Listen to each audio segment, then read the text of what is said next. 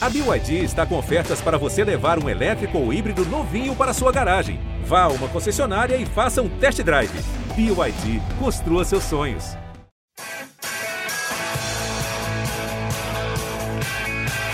Rolou para Cafu, para Raí, pro gol. E que gol! Partiu o Rogério, pé direito na bola, passou pela barreira. Gol! bola, posição legal. Mineiro bateu, bateu, bateu. Gol! Bom dia para quem é de bom dia, boa tarde para quem é de boa tarde, boa noite para quem é de boa noite. E se você está nos ouvindo de madrugada, boa sorte. Eu sou o Marcelo Azan e esse é o podcast GE São Paulo. Já fazia algum tempo estávamos sumidos e para você que achou que não ia ter podcast, achou errado. Reticências, referência, choques de cultura, pesquisar no Google no YouTube, você acha o que eu estou falando. Se você não conhece, se você conhece, já está dando uma certa, abrindo aquele leve sorriso no seu rosto. Nesta show, show exatamente, nesta segunda-feira, 1 de março, enquanto estamos gravando, depois da estreia do São Paulo no Campeonato Paulista, estreia de Hernan Crespo, argentino, novo técnico do São Paulo, agora sim, oficialmente no banco de reservas à beira do campo, e também depois que o São Paulo venceu o Flamengo no Morumbi na última rodada do Campeonato Brasileiro. A gente não tinha gravado o podcast depois dessa partida. É, eu estava no Morumbi nesse jogo, inclusive. Que drama que foi com a disputa do título brasileiro ali no finalzinho, Inter e Flamengo. Deu Flamengo, mesmo com a vitória do São Paulo. O Inter não conseguiu vencer o Corinthians e deu título do Flamengo. Mas o episódio mais recente do Tricolor é justamente o jogo que eu acabei de citar. São Paulo e Botafogo de Ribeirão Preto no Morumbi, estreia do Campeonato Paulista e é da nova temporada, principalmente de 2021, que o torcedor quer saber. E para isso, estou muito bem acompanhado com um trio, eu diria, inédito aqui no podcast GE São Paulo. Vou começar pelo nosso convidado e depois eu apresento os outros dois da nossa mesa de discussão. Seja bem-vindo, Plácido Versi, repórter, perdão, dos canais Globo. Você que estava no estádio do Morumbi nesse jogo entre São Paulo e Botafogo de Ribeirão Preto. Seja muito bem-vindo, meu querido Plácido. Um prazer ter você aqui. Valeu, Azan. Prazer é meu. Fiquei muito feliz pelo convite. Estava lá no Morumbi ontem e a nossa reportagem para o Globo Esporte foi focada no Crespo, né? A gente ficou o tempo todo de olho nele ali. Até uma novidade também do Paulistão é, foi em relação aos protocolos da imprensa, porque no, durante o Campeonato Brasileiro a reportagem que não estava na transmissão ao vivo tinha que ficar nas arquibancadas, mas no Paulistão a gente pôde voltar a ficar atrás do gol então foi melhor assim para conseguir acompanhar o Crespo e ficar atento ali às reações do técnico Hermano. Exatamente, o técnico Hermano estreante que viralizou uma imagem, né? Eu vou apresentar agora nossos dois companheiros da nossa mesa aqui de debate virtual, afinal de contas estamos cada um respeitando o distanciamento social para gravar este podcast, como vemos há um ano já, né? Já faz um ano da pandemia, que loucura, o tempo está passando e a gente está em casa 90% do tempo. É, eu vi uma imagem nas redes sociais, eu não sei se o Plástico que estava ali reparou na hora do jogo ou depois chegou a ver, o Felipe Ruiz, o nosso Praz, setorista do São Paulo que está conosco, e o Leonardo Lourenço, também setorista do São Paulo que está conosco, apresentando já os nossos outros dois integrantes do debate virtual, uma imagem do Crespo chegando no banco de reservas, quando ele vai sentar no banco de reservas, e tem alguém, eu não identifiquei qual era o jogador, e ele pede para o jogador, no caso, dar licença, porque o primeiro lugar do banco ali, pelo jeito, é algum ritual dele, já é um costume dele, ele quer sentar no primeiro banco, na primeira fileira, digamos assim. Na fileira é uma só, estou brincando, claro, igual no cinema, tem gente que prefere escolher um lugar específico ali para ver o filme, o Crespo tem o lugarzinho específico dele ali para sentar no banco, né, Felipe Ruiz? É isso, grande Razan, mas sempre uma satisfação estar por aqui. É uma tradição das competições FIFA, né? É, e sul-americanas também, da Comebol. Sempre o primeiro, o primeiro banco é o do técnico. Geralmente, nas competições FIFA, tem até um nomezinho ali, coach fulano de tal. E no caso do Crespo, como estava trajado de terno, elegante, quis que as convenções fossem respeitadas e quis sentar no, no primeiro, primeiro banco do Morumbi, né? Acho que ontem o torcedor de São Paulo viu o começo de uma nova temporada com alguns velhos problemas, né? Eu até li a análise do Léo boa do jogo de ontem e acho que o torcedor viu vários, vários pontos ali que ele estava acostumado na última temporada. Muitos atacantes em campo, quatro atacantes terminaram o jogo: Galeano, Bruno Rodrigues, Luciano e Pablo. São Paulo teve mais de 70% de posse de bola, cruzou 47 bolas dentro da área então foi um São Paulo com vários problemas antigos. O Crespo vai ter muito trabalho, tomou um gol de, de recomposição, como vinha tomando com, com o Fernando Diniz, depois com o Visório, um gol de contra-ataque do, do Botafogo. É, então, assim, acho que são muitos problemas para o Crespo resolver. Acho que o principal é tempo. Ele vai precisar de tempo. Ele está num futebol diferente do que, que ele trabalhou até hoje, foi na Itália e na, na Argentina. Então, assim, o Crespo vai precisar de tempo, vai precisar de muito trabalho para dar um jeito em velhos problemas, né, Léo? Por aí? E tempo é tudo, desculpa, Léo, te cortando depois do gancho do Felipe. Tempo é tudo que o torcedor. São... Desculpa, cara. Você tem... é, o... é quem manda aqui, cara. Jamais, não manda nada, não manda nem em casa. O tempo é tudo que o São Paulo não tem ultimamente, né? O São Paulo urge por conquistas, afinal de contas, a fila está aí na sua porta. Seja bem-vindo, Léo. Cara, podia ser pior, né? Mas vamos, vamos por partes. Primeiro, eu queria entender por que, que o Crespo pediu o lugar no banco se ele não ficou sentado nem um segundo ontem durante o jogo. Podia ter deixado o jogador dele quietinho lá no lugar que ele pediu. Mas a explicação do Praz é essa daí. Tem o lugarzinho do treinador lá, acho que ele estava acostumado. Mas o treinador do Crespo não ficou no banco, não, cara. Passou o jogo inteiro em pé. Ele viu o São Paulo repetir os mesmos erros que vinha repetindo é, na última temporada, que de forma bastante incomum terminou só três, quer dizer, agora quatro, né? Hoje estamos na segunda-feira. Mas o São Paulo jogou três dias depois de um fim de uma temporada. E a gente viu o São Paulo repetir vários erros ali, cruzamentos, milhões de cruzamentos na área, é, chutes de longe, vacilos no contra-ataque. Então o Crespo tem muito ainda a fazer, óbvio que com dois dias de trabalho era impossível que ele, que ele desse qualquer toque no time ali, que ele fizesse qualquer revolução. Então, mas ele ganhou tempo, né? É, as, a, as temporadas terminaram apertadas, mas o fato de o São Paulo ter terminado na quarta colocação do brasileiro, vencendo o Flamengo, algo que muita gente achou que não seria possível, deu ao São Paulo um pouco de tempo, porque o São Paulo agora só joga Libertadores no final de abril, né? Se tivesse perdido para o Flamengo, terminado em quinto, a, a chance era de que o São Paulo já teria que estrear na Libertadores no próximo dia 9, agora de março, é, com pouquíssimo tempo, sem conseguir arrumar um time, e já num, num confronto mata-mata, ainda que contra um time de pouca expressão, o Ayacucho do Peru, mas é sempre aquele risco, né? Você não está preparado, já joga o mata-mata logo de cara. É sempre, sem falar no dinheiro, que o São Paulo, é, na fase de grupos, já garante ali 3 milhões de dólares que não fazem falta a ninguém. É um dinheiro muito bom. É, e, o, e o, São Paulo ganhou esse tempo. Ele tem, o Crespo tem que agradecer ao Visoli ali pelaquela vitória contra o Flamengo, que garantiu um respiro para que ele conheça, monte um time para estrear na Libertadores só no dia 21. Na verdade, né, na semana do dia 21, que é quando está marcada a primeira rodada da Libertadores.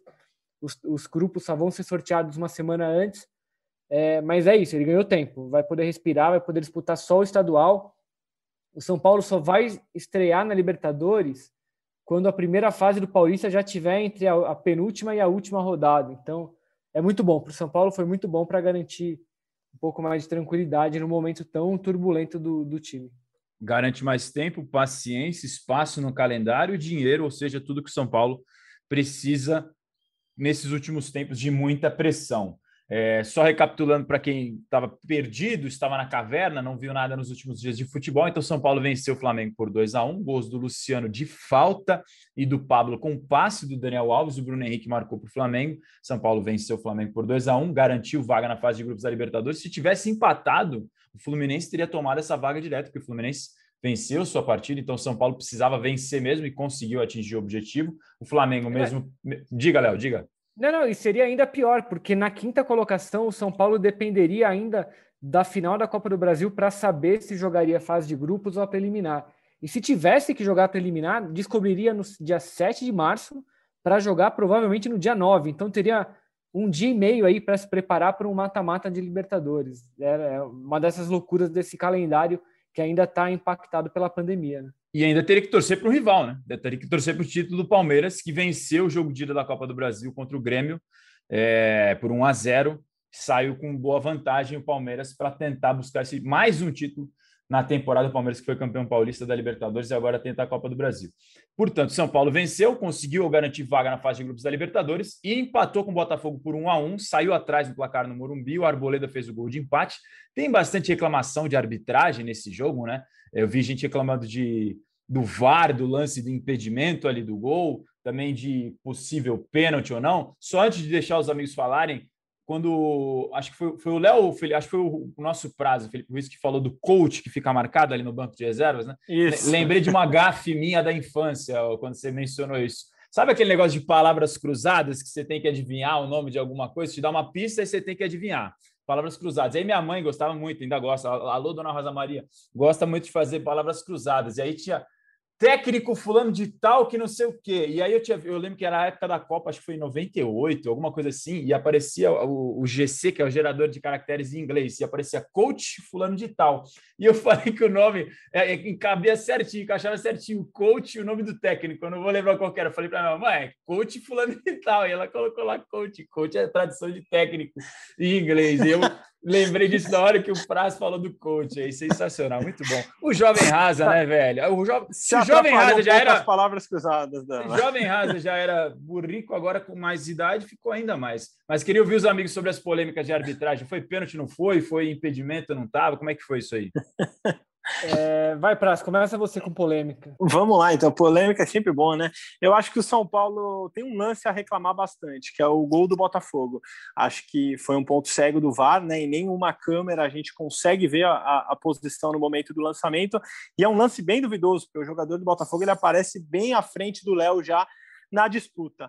Quanto ao lance do Daniel Alves, é um lance muito complicado, muito difícil, e aí a gente vai entrar naquele milímetro do VAR, para lá, para cá, onde colocou a linha, onde não colocou. Eu achei, sem a linha, já no primeiro lance, o Daniel Alves um pouquinho à frente, com o corpo inclinado para frente. Mas é lance milimétrico, é lance muito difícil, e aí na hora de, de traçarem a linha ali, acabou acabaram traçando de uma forma que colocou o Daniel Alves é, impedido e depois o, o, consequente gol do Pablo não foi validado. Aliás, belo gol do Pablo que vem, que vem evoluindo, fez um bom jogo contra o Flamengo. Ontem, de novo, teve boas participações. Acho que é um jogador que São Paulo investiu muito, é, que a torcida pega bastante no pé, mas que o, o Crespo, em momento nenhum, pode descartar. O, o Plácido pode até falar melhor na matéria dele. Ele, ele usou o momento de uma conversa particular ali do Crespo com o Pablo. Então, acho que o Crespo pensa muito nesse jogador e conta com ele. Para fechar minha parte das polêmicas, não achei pênalti no Hernanes também. Acho que é um lance de jogo. Ele dribla, o jogador do Botafogo para ali na frente dele, tem a trombada, mas acho que não é pênalti. Então, acho que um lance que o São Paulo pode reclamar bastante é o gol do Botafogo que foi um ponto cego do VAR, que não tem é, é, ângulo algum que mostre se o jogador do Botafogo está impedido ou não. Os outros acho que é do jogo e acho que não, não tem muita reclamação quanto a isso, amigos. O que, que vocês acham? E aí, Plácido? Você. Me diz lá o que só você viu.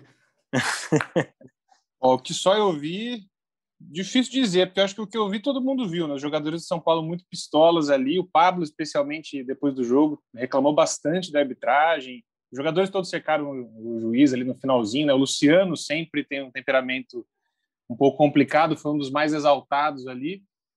Acho que eu vi o que vocês viram. Acho que vi realmente o, São Paulo, assim, principalmente no final do jogo, né? Bastante abalado emocionalmente ali. Talvez os jogadores estavam querendo sair é, com um resultado melhor, obviamente, para impressionar o novo técnico, né? Em relação ao que o Praz falou, é, eu pude ver pelo menos umas três vezes o Crespo chamando o Pablo ali para trocar uma ideia mais no tete a tete. E mesmo além dessas três vezes que ele conversou diretamente com o Pablo, em vários momentos ele sinalizava ali, tentava passar alguma instrução, que sinceramente acho muito difícil que o Pablo tenha entendido, porque convenhamos, falar em espanhol, com o barulho ali dos alto-falantes do Morumbi, que acaba sendo um pouco alto e gesticulando bastante, acho que o Pablo não entendeu as orientações do Hernan Crespo mas eu percebi que ele estava realmente muito preocupado ali com, com o Pablo, sabe? Tentando realmente passar orientações específicas para ele. Não sei se isso é um indicativo de que ele pretende usar o Pablo com mais frequência nessa temporada, mas pelo menos no jogo de ontem ele estava realmente bastante atento ali a, ao camisa 9, que é um número que particularmente o Crespo entende bastante. Cara, o VAR, o VAR foi um problema ontem. É, o lance do Botafogo é impossível a gente dizer, porque simplesmente não tem, não dá para ver. Quando a gente vê o lance, a impressão que dá mesmo é de que o jogador do Botafogo, quando ele parte no contra-ataque, quando ele aparece no lance, ele já aparece muito à frente, né, Praz? Então, a impressão que fica é de que ele provavelmente estava impedido, mas não há uma imagem que mostre onde ele estava no momento do lançamento. Aí depois o, lance, o lance segue, quando ele toca para o Dudu, que é quem marca o gol, o Dudu está atrás da linha da bola, não tem problema. É, o lance do, do Dani Alves é, é, outra coisa que assim é difícil a gente debater, porque ali é, o, é a tecnologia, é o computador, os caras apontam onde a linha é marcada, e aí se deu um centímetro, 10 centímetros, um milímetro ou dois metros, é impedimento do mesmo jeito. A, a regra diz que o cara não pode estar à frente, e se ele está à frente por um milímetro, ele está impedido. Aí debate se, se o, o, árbitro de vídeo colocou a linha no lugar certo, é, apontou né, o, o ombro ou o joelho ou não sei o quê, mas me pareceu que ali, é claro que na imagem, quando a gente olha ela frisada ali, dá a impressão de que o Daniel estava tava na mesma linha, mas aí a gente tem que, tem que ter o benefício da dúvida ao VAR, que é ele que está marcando ali, a, o computador mostra que existe um, uma diferença e, e o Daniel estava impedido. E aí no último lance, o, o Hernanes não foi pênalti ali, foi uma trombada, mas o que eu achei mais, mais interessante, o mais curioso, barra bizarro, é que o juiz ele para o jogo para checagem, enquanto isso o Daniel tá lá na ponta esperando para bater o escanteio, né? E, e aí quando ele termina a checagem, ele fala, olha, não foi pênalti, e aí ele acaba o jogo, ele não deixa o São Paulo nem bater o escanteio. Então os caras ficaram bem bravos ali quando acabou o jogo. Acho que o, o, o VAR, para variar, vai ser personagem mais uma vez, e dessa vez no Paulista, desde o começo, porque é a primeira vez que o Paulistão tem VAR em todos os jogos. Antes era só nos mata-matas, agora já começou logo na primeira rodada e logo de cara, teve um jogo Mirassol e Ponte Preta, se eu não estou enganado, que também teve um problema que o, o, juiz precisou checar o VAR e as imagens não estavam chegando na cabine lá embaixo. São Bento e Mirassol, o primeiro São jogo Mirassol, do, do Campeonato Paulista, deu um blackout no VAR. O juiz simplesmente não conseguia assistir. Ele ficou cinco minutos esperando para retomarem as imagens, né, Léo?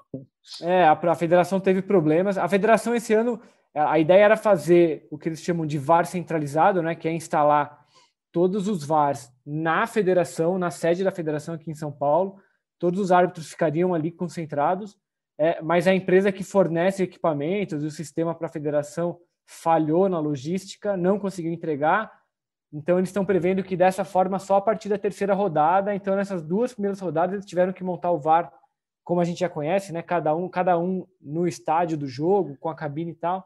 Mesmo assim teve problema e para variar, começamos o ano já falando de arbitragem. Tem um agravante, né? Só para aproveitar, Rafa, para pegar a deixa do Léo. Ele falou do gol do, do Botafogo, que não tinha é, é, nenhum ângulo que mostrasse, eu tinha comentado também. E tem algo pior ainda: o juiz ele autoriza a saída de jogo. Os jogadores do São Paulo chegam ali, a, a, acho que até a tocar na bola, e depois ele volta. Não, não, não saiu. Saiu mais é, uma eu vez. Ia falar, né? Eu ia falar exatamente desse lance, foi muito confuso. Assim. A gente estava no estádio sem sem narração ali, tudo, ninguém entendia o que estava acontecendo. Foi, foi, foi. No, no, gol do, o gol do Pablo também, acho que, eu não sei se, talvez, talvez o seu VT, Pablo, o, o Plácido, eu tô confundindo. Ó, oh, o Pablo, eu não sou ah, tão bom jogador, mas obrigado. Percebam que, a, que eu estou confuso hoje. É emoção. É, o Banco do São Paulo chega em algum momento a dizer ali para o Pablo que o gol seria validado. Porque também houve essa confusão. Primeiro ele marca ele para, aí ele bota, ele, porque ele fala assim pro quando ele marca o impedimento, os jogadores do Botafogo colocam a bola no chão para bater uma, o impedimento na área do Botafogo. E aí o juiz, acho que por protocolo, ele pede para que os jogadores do Botafogo, como foi gol, ele pede para que os jogadores levem a bola até o centro de campo.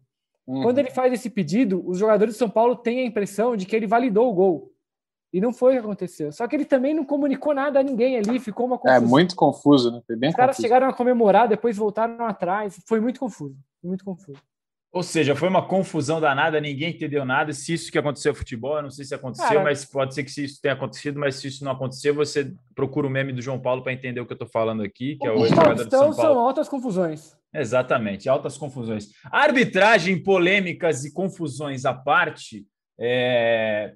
Eu não vi o jogo inteiro, vocês estavam trabalhando os três no Morumbi, mas pelo que eu vi de escalação, só teve a mudança da entrada do Léo na defesa do São Paulo. O, sistema em relação ao time que enfrentou o Flamengo foi parecido ou não? Bola, falando de bola, o que, vocês acharam do time do São Paulo do Crespo? Em relação, se já teve alguma mudança em relação àquele jogo do Flamengo que o Visual ainda era treinador. Quando o Flamengo o jogo estava lá, só para dar uma contextualizada, o São Paulo deixou a bola com o Flamengo e admitiu que que ia jogar para marcar, ia jogar no, no, seu campo de defesa, entendendo a qualidade e a superioridade técnica do Flamengo e buscando os espaços quando fossem possíveis, e deu muito certo. O Flamengo, no primeiro tempo, domina amplamente. São Paulo dá um chute no gol e sai o gol do Luciano de falta. É o único chute do São Paulo no gol do primeiro tempo, é o gol de 1 de um a 0 de falta. No segundo tempo, o Flamengo chega a empatar, mas o São Paulo faz mais um num erro de saída de bola do goleiro Hugo do Flamengo.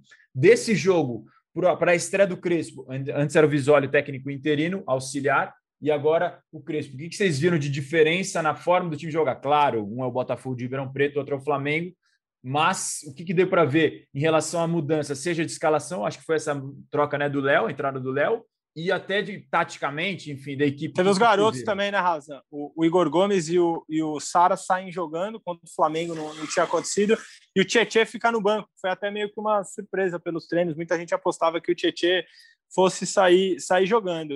O que eu achei do time de São Paulo? Eu achei a entrevista do Crespo bem consciente depois do jogo. Ele explicou por que, que ele optou pelos três zagueiros e os dois alas. Ele queria abrir o jogo, queria descentralizar o tempo todo, por isso que ele usou o Reinaldo por um lado e o Igor Vinícius por outro. E até no segundo tempo, quando o São Paulo estava perdendo, ele coloca dois jogadores rápidos de beirado, o Galeano para jogar pela direita e o Bruno Rodrigues para jogar pela, pela esquerda. Então, acho que foi uma escalação inteligente ali, pelo que o jogo apresentou. O São Paulo dominou amplamente. E eu gostei de um outro ponto também do que o Crespo falou. Quando, quando foi perguntado sobre os três zagueiros, ele falou que esse não é o, o esquema que ele vai adotar para sempre. Que pode ter jogo que ele vai ter que jogar no 4-4-2, no 4-1, qualquer 4-1, 4-1, enfim, vários sistemas ali. Ele falou que esse jogo especificamente pedia três zagueiros e, e, uma descentralização. E o São Paulo abriu o jogo. Então, acho que o Crespo se mostra aberto, algo que talvez tenha faltado ao Diniz em determinado momento do trabalho. O Crespo mostra que ele não está fechado com uma convicção, que ele pode, pode adotar vários sistemas, vários tipos, é, é, formatos de jogo, vários jogadores em várias posições.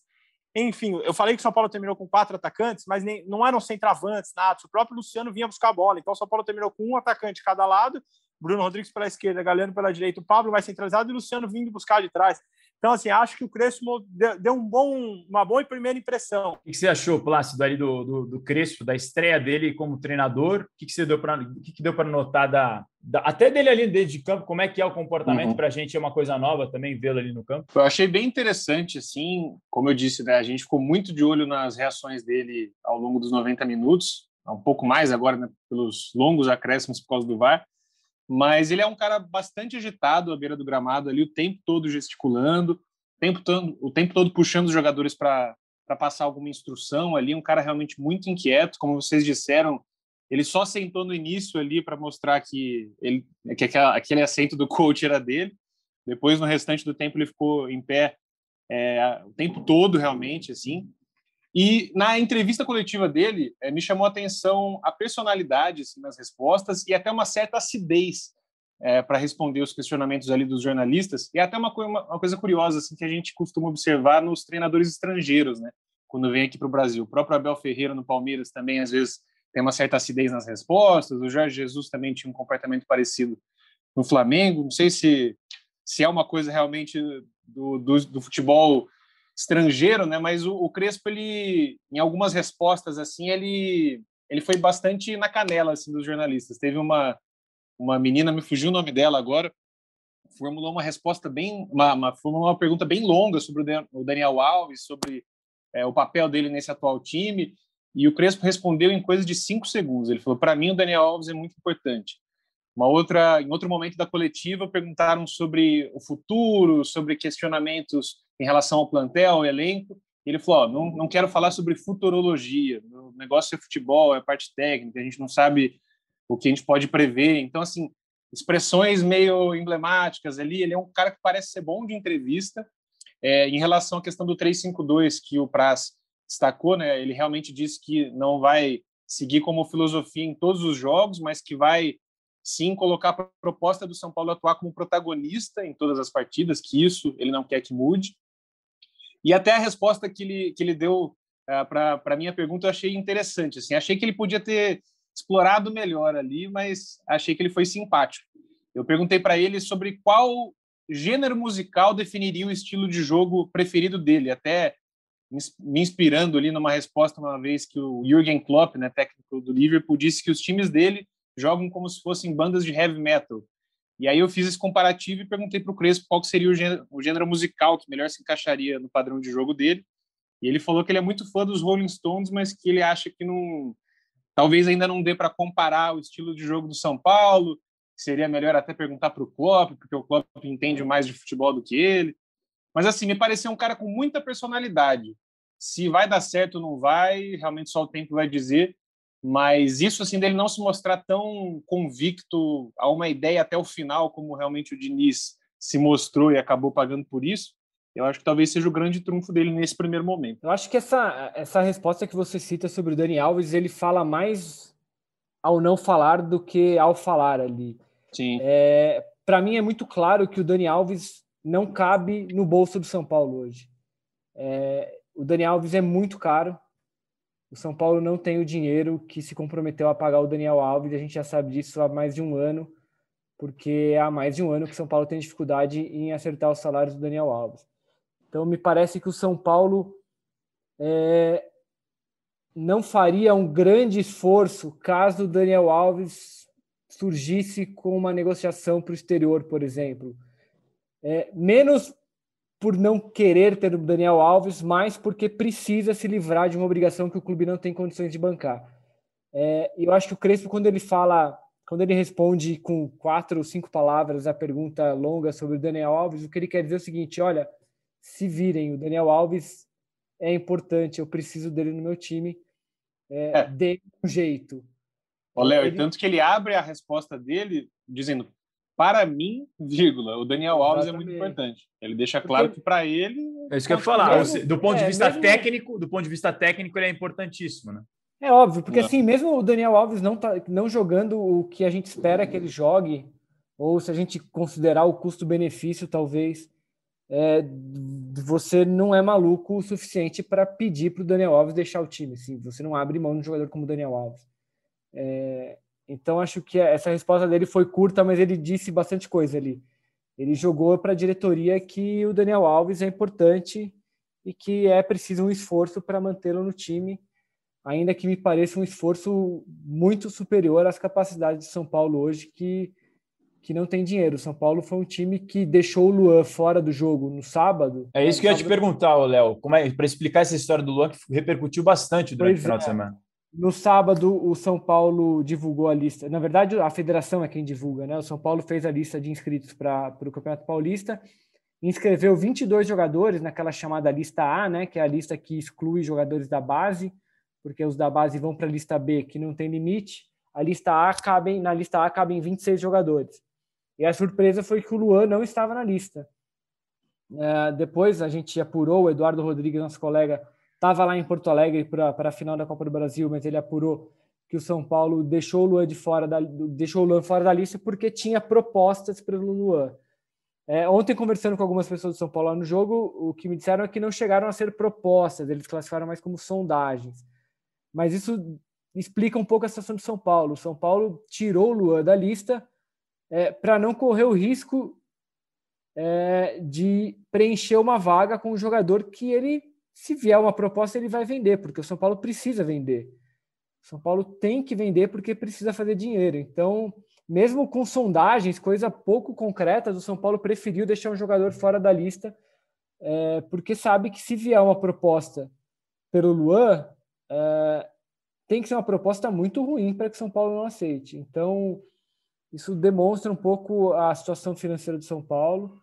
É, algo que o, o, o Júlio Casares, presidente, que nunca escondeu em todas as entrevistas que ele deu, foram poucas até agora, mas as entrevistas que ele deu, ele deixou muito claro que a situação do São Paulo é muito ruim financeiramente e que ele vai fazer uma administração que ele, de austeridade.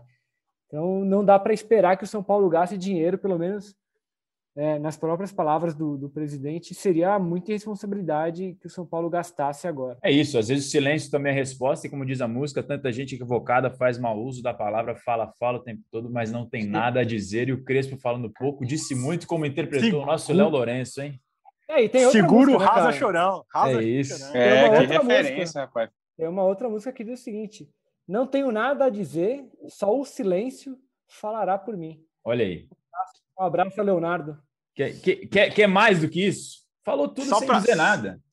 Só para dar os créditos, a pergunta foi da Priscila, nossa amiga do TNT Priscila. Esporte. Priscila Sem Horário, grande Priscila Pri. Ela que fez a pergunta. E só para completar também o caso do Daniel Alves, o Belmonte, diretor de futebol de São Paulo, participou do Bola da Vez dos nossos amigos da ESPN E, e, quando ele foi perguntado sobre Daniel Alves, ele deixou tudo aberto mesmo. Ele não falou que Daniel Alves vai ser de São Paulo, mas ele falou o seguinte: terá que ser reajustado, terá que ser reacertado, que é, vai na linha do que o Raza falou.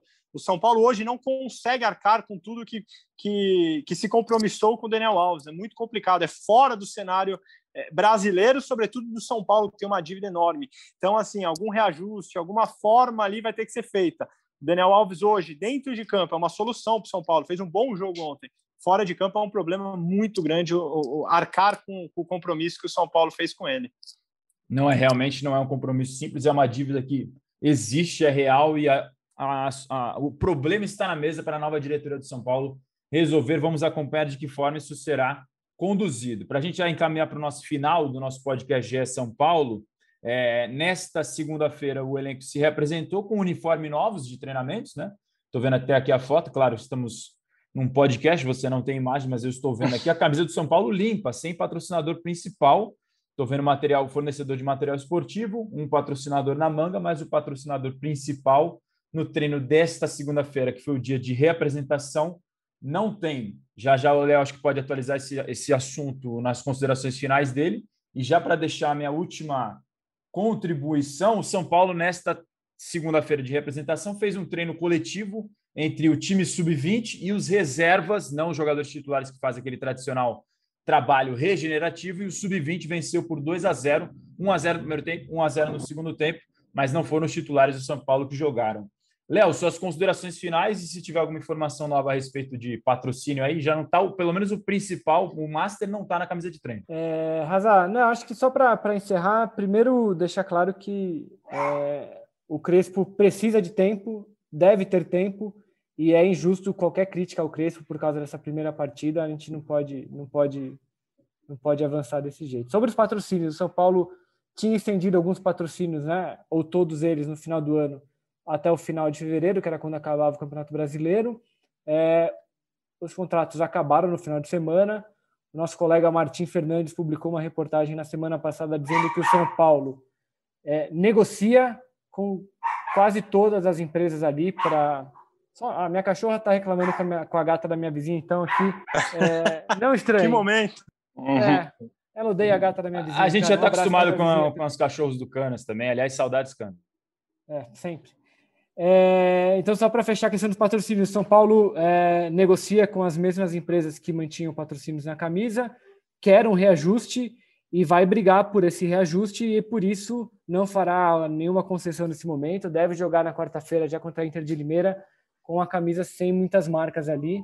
É, pelo que a gente viu nas fotos que foram divulgadas hoje do treino, são só duas marcas que deu para ver no uniforme: a marca do cartão de todos e o Pro Evolution Soccer que o Marcelo Razan deve conhecer muito melhor do que eu, porque é ele quem joga videogame. Amigos, um abraço e até a próxima. Obrigado, Leozinho. Agradecendo já a presença do Plácido, aceitando o nosso convite para participar. Suas considerações finais, amigos e amigo, e fique de portas abertas aqui. O podcast GE São Paulo tem tapete vermelho para você. Fique à vontade sempre que quiser contribuir. Muito obrigado, foi bem divertido. Não sei se vocês ouviram o trovão, tá caindo o mundo aqui. Eu ouvi, tá, caiu aqui também, caiu aqui também. Rapaz, Tô até assustado, fiquei com medo de cair a energia aqui, ficar sem internet e não conseguir me despedir de vocês. Mas obrigado pelo convite, foi, bem divertido mesmo. E sobre Pro Evolution Soccer, o Crespo hoje é o treinador de São Paulo, né? Mas sob o meu comando, eu, ó, fez chover ali no ataque da Inter de Milão no Ineleven de PlayStation 2. Grande o Ineleven, então, espetacular. Não dava muito trabalho. Ele, Ibrahimovic, Só para quem teve Adriano ali. Rapaz, você Sob escala... comando de Plácido Bessa, Crespo foi bem, viu? Você escalava Ronaldo e Roberto Carlos no ataque também ou não? Ah, Ronaldo e Roberto Carlos na seleção brasileira, confesso... chuteira branca. Mas aí era do PlayStation 1. Exatamente. PlayStation 1. Esse aí eu não joguei tanto, eu tinha o 64. Boa, boa. Obrigado, Plácido, mas, pela contribuição. Mas hein? foi muito legal mesmo. Obrigado. E só dizer para encerrar que a estreia do Crespo no São Paulo, na estreia do Crespo no São Paulo, o time estava liso. Olha aí. Não é o Canas, mas deixou Meu dele Deus. ali também no ar, né? Eu precisei, cara, eu precisei pensar nessa, juro por Deus, cara. Foi tão absurda que eu não consegui entender de primeira. Não temos o Cano, mas temos, mas temos Plácido Bertes. Temos Plácido Bertes para repor aqui os, troca, os, trocadilhos. Puta, o Canas tá. deve ter enlouquecido ouvindo Ele vai estar tá gargalhando nesse momento, tenho certeza. De... E invejando por não ter pensado nisso.